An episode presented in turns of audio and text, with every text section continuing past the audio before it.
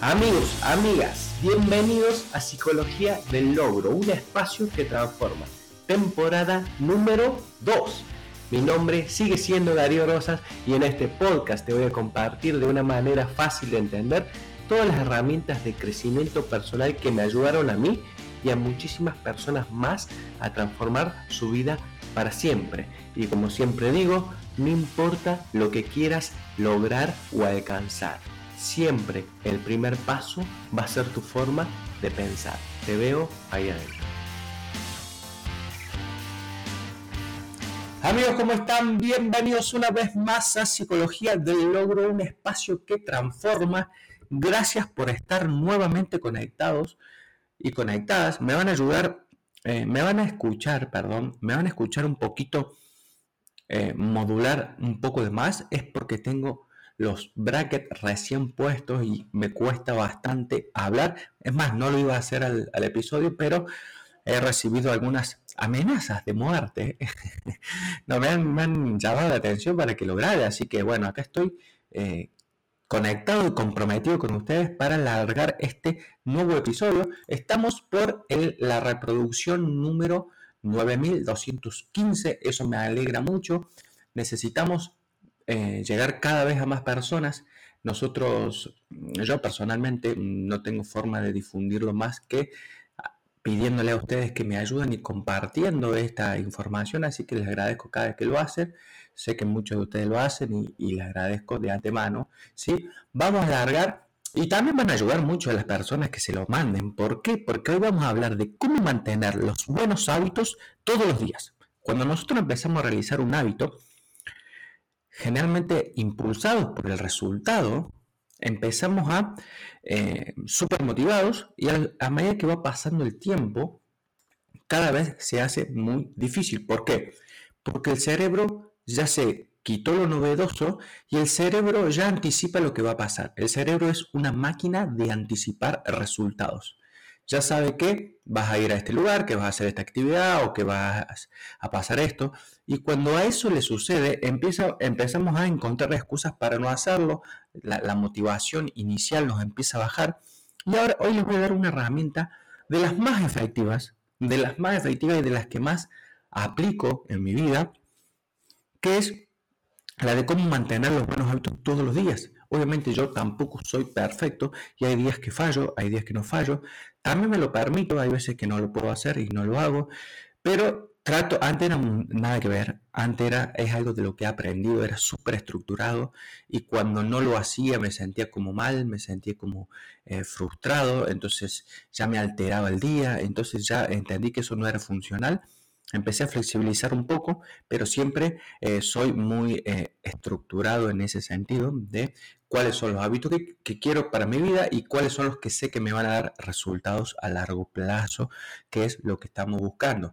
Ya hablamos en el episodio anterior de la eliminar de nuestra vida la gratificación, ahí va algo de los aparatos, la gratificación inmediata y eso nos va a ayudar a proyectar un poco más en nuestra vida y crear resultados. Ya dijimos que si queremos resultados distintos a los que tenemos hoy, tenemos que empezar a proyectar y convertirnos en esa persona capaz de crear esos resultados. Y para convertirnos en esa persona capaz de crear esos, esos resultados, tenemos que modificar lo que estamos haciendo hoy. Y lo que estamos haciendo hoy porque si seguimos haciendo lo que estamos haciendo hoy, no va a dar los mismos resultados. Entonces, eh, vamos a convertirnos en una nueva persona, ¿sí? Y cuando empezamos a asociar la identidad, y esto es lo que digo, cuando convertimos una, nos convertimos en una nueva persona, es porque empezamos a asociar la identidad con el hábito que queremos ir. Nos convertimos en una persona constante cuando vamos al gimnasio eh, y no faltamos nunca. Por más que a veces no podamos participar ni hacer todas las, actividades que teníamos programadas porque se nos hizo tarde, por ejemplo. ¿Qué sucede muchas veces?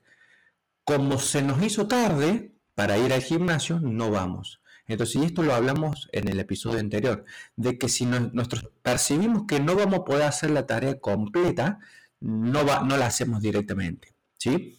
Entonces, ¿qué nos va a ayudar a hacer y poder tomar la identidad y convertirnos en esa persona es cuando no lo podemos hacer al 100%, lo hacemos al 50%. lo hacemos al 20%. Vamos 10 minutos al gimnasio. Pero lo que estamos reforzando ahí es la identidad. Es quién es esa persona que tiene un compromiso, que es constante. Tomamos la, identidad de ser una persona constante. Y, eso es la clave para cualquier, para cualquier formación de cualquier hábito. Entonces, si ustedes se, se manifiestan y se, identifican a ustedes como una persona constante, van a poder desarrollar cualquier tipo de hábito y ese hábito los va, les va a crear el resultado que ustedes estaban buscando. Hay una historia que empieza con un vendedor de seguros que todos los días a la mañana cuando llegaba a su oficina agarraba una tacita de clips que eran 120 clips, ¿sí? Hacía una llamada para los seguros, hacía una venta de llamada para los seguros, y inmediatamente cortaba la llamada, pasaba un clip a otra taza. Y así durante todo el día. Y no se paraba de la mesa o del escritorio hasta que los 120 clips no pasaban de una taza a la otra. Eso quiere decir que no hacía todas las llamadas. Y esto es un poco lo que vamos a buscar nosotros. Ver Visualizar el progreso, de eso se trata eh, este, este episodio que es muy importante y hoy les voy a contar una historia personal. ¿sí? Lograr así, eh, bueno, este vendedor logró así ganar 75 mil dólares anuales y ascendió y todo súper, fue un vendedor súper reconocido en aquellos años, ¿sí? Progresar, por más mínimo que sea el progreso, es muy satisfactorio y estamos agregándole placer a ese hábito inmediato, que es lo que estamos buscando y veníamos hablando en el episodio anterior, pero acá lo vamos a hacer mucho más visual, crear evidencia del progreso, ¿sí? Esto, eso es lo que le añade satisfacción inmediata a la acción y nos, nos evita tener que romper ese hábito. Cuando yo logré algo que me costó este episodio está patrocinado por nuestro programa online Hábitos, el programa que te permitirá detectar aquella conducta que te está impidiendo alcanzar o ser la persona que quieras ser en tu vida. No solamente eso, sino que a ese vacío en tan solo siete pasos lo vamos a completar con una conducta que esté orientada a un objetivo mayor, con un fin en mente para poder alcanzar todos tus objetivos. No te quedes afuera, ingresa al link de este episodio para poder acceder hoy mismo con un 50% de descuento. Y cuando, cuando me vea tentado a dejarlo, va a pesar más el dolor de, perder el progreso que eh, el placer de no ir al gimnasio ese día, de no comer eso que tengo que comer, de no leer lo que tengo que leer, de no ir a la clase de o de no lo que sea. ¿sí? Esto hace que una conducta eh, se vuelva atractiva y, y satisfactoria al mismo tiempo. Y tiene tres beneficios. El, principal beneficio de registrar los hábitos, de registrar los hábitos, eh, tiene el beneficio número uno es que es obvio, ¿sí? Y, los, a ver, ¿cómo hacerlo obvio? Las demostraciones científicas que hay sobre esto han demostrado que las personas que llevan un registro de hábitos del, progreso son más proclives, proclives perdón, a lograrlo que aquellos que no lo hacen. ¿sí?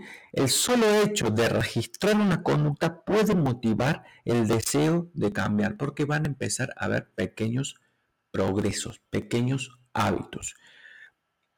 A ver, ¿cómo lo puedo? Por ejemplo, yo tengo, hace, poco tiempo, eh, ando con el objetivo de aumentar la masa muscular, porque ando con unas lesiones de las piernas y entonces necesito, bueno, más masa muscular. Entonces, digo, ¿cómo registro? Bueno, yo tengo una balanza que mide ese porcentaje de masa muscular. Entonces me hice una tablita de Excel, me puse en mi agenda que todos los 25 me iba a hacer el pesaje, ¿sí? Entonces, todos los 25 de cada mes me hago el pesaje y veo el progreso. Y si le, le doy una variable a ese mes, por ejemplo, en lugar de entrenar dos veces, entreno tres veces, lo anoto para saber cuál es la variable que me da el resultado que estoy buscando. Entonces, eso, el solo hecho de registrar y saber que ya llega el, día del pesaje, por decirlo, sabes que eh, vas a ver, va, te, motiva a hacerlo. Obviamente si tienes resultados positivos, te motiva mucho más, pero solo el hecho de saber que tenés ese compromiso de que llega el pesaje, te ayuda muchísimo a mantenerte. Lo que estamos buscando acá no es tanto el resultado, porque de un mes a otro es muy probable que no pase nada, pero es eh, que tengas el compromiso de saber que vas a anotar ese, ese hábito y que em, se acerca la fecha y te ayuda muchísimo a mantenerte. Otro hábito que por ahí he incorporado, eh, lo hice un tiempo, ah, lo había dejado, ahora lo retomé, es anotar cada gasto que va generando. ¿Sí? Para saber también de la parte de finanzas, pues veía que, eh, qué gastos tenía, que se me iba eh, eh, lo que ingresaba rápidamente. Entonces empecé a medirme y a conocer. Entonces hay aplicaciones también que te ayudan a registrar el hábito y ahora les voy a enseñar un poco más cómo hacerlo. Se van a dar cuenta de en qué se está fugando mucho de su ingreso que por ahí al hacerlo inconsciente no, no, no, no lo toman en cuenta o no lo saben, pueden ajustar esa variable y empezar a tener un registro de eso. ¿sí? El beneficio número dos perdón, de registrar estos hábitos es que se hace atractivo. Cuando recibimos una señal que estamos avanzando, nos sentimos motivados, es un poco lo que te decía para continuar con el camino del triunfo y eh, el deseo em, de alcanzar la meta final. Sabemos que cuando vamos avanzando se hace mucho más atractivo. Y el beneficio número 3 es, es satisfactorio, o sea que es obvio, es atractivo y es satisfactorio. Resulta satisfactorio poner una marca junto a cada actividad incluida en la lista de pendientes. Por ejemplo, también ese hábito lo, lo tengo a la mañana, a la mañana me doy una lista de tareas que tengo que hacer el día, programo el día, esto lo hemos hablado más de una vez, muchos de, la bibliografía lo recomiendan que lo haga la, noche anterior, yo por costumbre también lo hago, eh, no lo hago la noche anterior, lo hago la mañana temprano, y es muy satisfactorio tachar, tachar la lista de pendientes, ir tachando, entonces... ¿Qué es lo que te sugiere? Si tengo una lista de pendientes, agarro el pendiente número uno o le doy la importancia y, lo ordeno por importancia, agarro ese y no hago ninguna otra cosa. Y esto me estoy retando muchas veces porque yo por ahí estoy haciendo dos cosas al mismo tiempo. Es una de mis debilidades, de las tantas debilidades que uno va tratando de pulir. Eh, y no hago ninguna otra cosa, no me muevo de la silla hasta que no realizo esa actividad. Cuando la realizo, la tacho y paso a la segunda actividad. ¿sí? Es una muy buena forma de empezar ¿Qué se puede hacer para que esto sea más sencillo? Automatizarlo también. Cada vez que hago el gasto, lo anoto. Cada vez que, em, no sé, llevo el registro de, cualquier cosa que quiera hacer, mm, de los gastos, del peso, de, no sé, cualquier avance que quieras realizar, lo voy a medir, lo voy a medir y lo voy a tener anotado porque eso me ayuda muchísimo a continuar, ¿sí? Pero hay un tema. Esto tiene una parte eh, más incómoda, que es la que tenemos que llevar al mismo tiempo dos hábitos. Por cada hábito vamos a tener que llevar el hábito de hacer la acción que queremos hacer y también de llevar el registro. Y eso se puede tornar un poco tedioso. No hay que medir todo en la vida. Yo he, yo he caído en esa trampa de medir todo, de medir el peso, de medir el, eh, no sé, la actividad física, de medir, estábamos midiendo ahora, em, bueno, hoy justamente también medimos lo que es em, el test de 1500 metros en natación.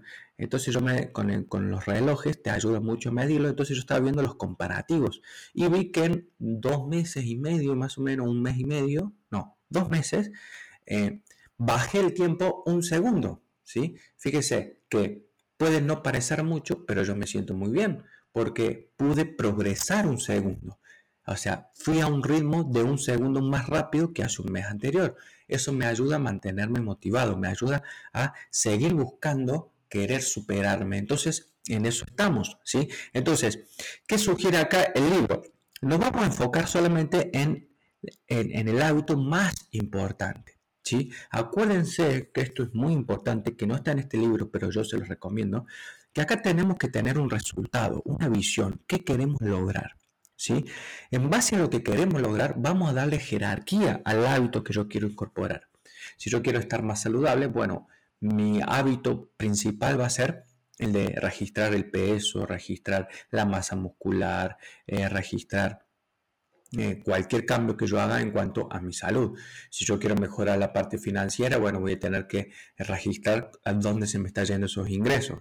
Si yo quiero mejorar cualquier cosa que yo quiera mejorar, lo tengo que darle la prioridad, ¿sí? ¿Qué, ¿Cuál es el resultado que quiero? ¿Cuál es el hábito que me va a dar ese resultado?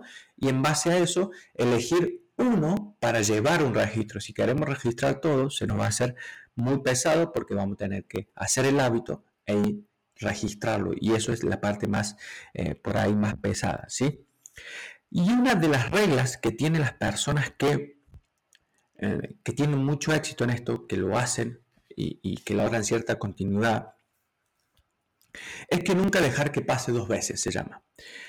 Si por alguna razón dejas de practicar el hábito un día, Trata de retomarlo lo antes posible. Si un día no fuiste a caminar, si un día no leíste, si un día no meditaste, si un día lo que pasó, lo que haya pasado, trata de que no te vuelva a pasar rápido. Entonces, fallaste un día, todos fallamos y todos hay veces que no, no lo podemos hacer, pero recuperarse rápido es fundamental.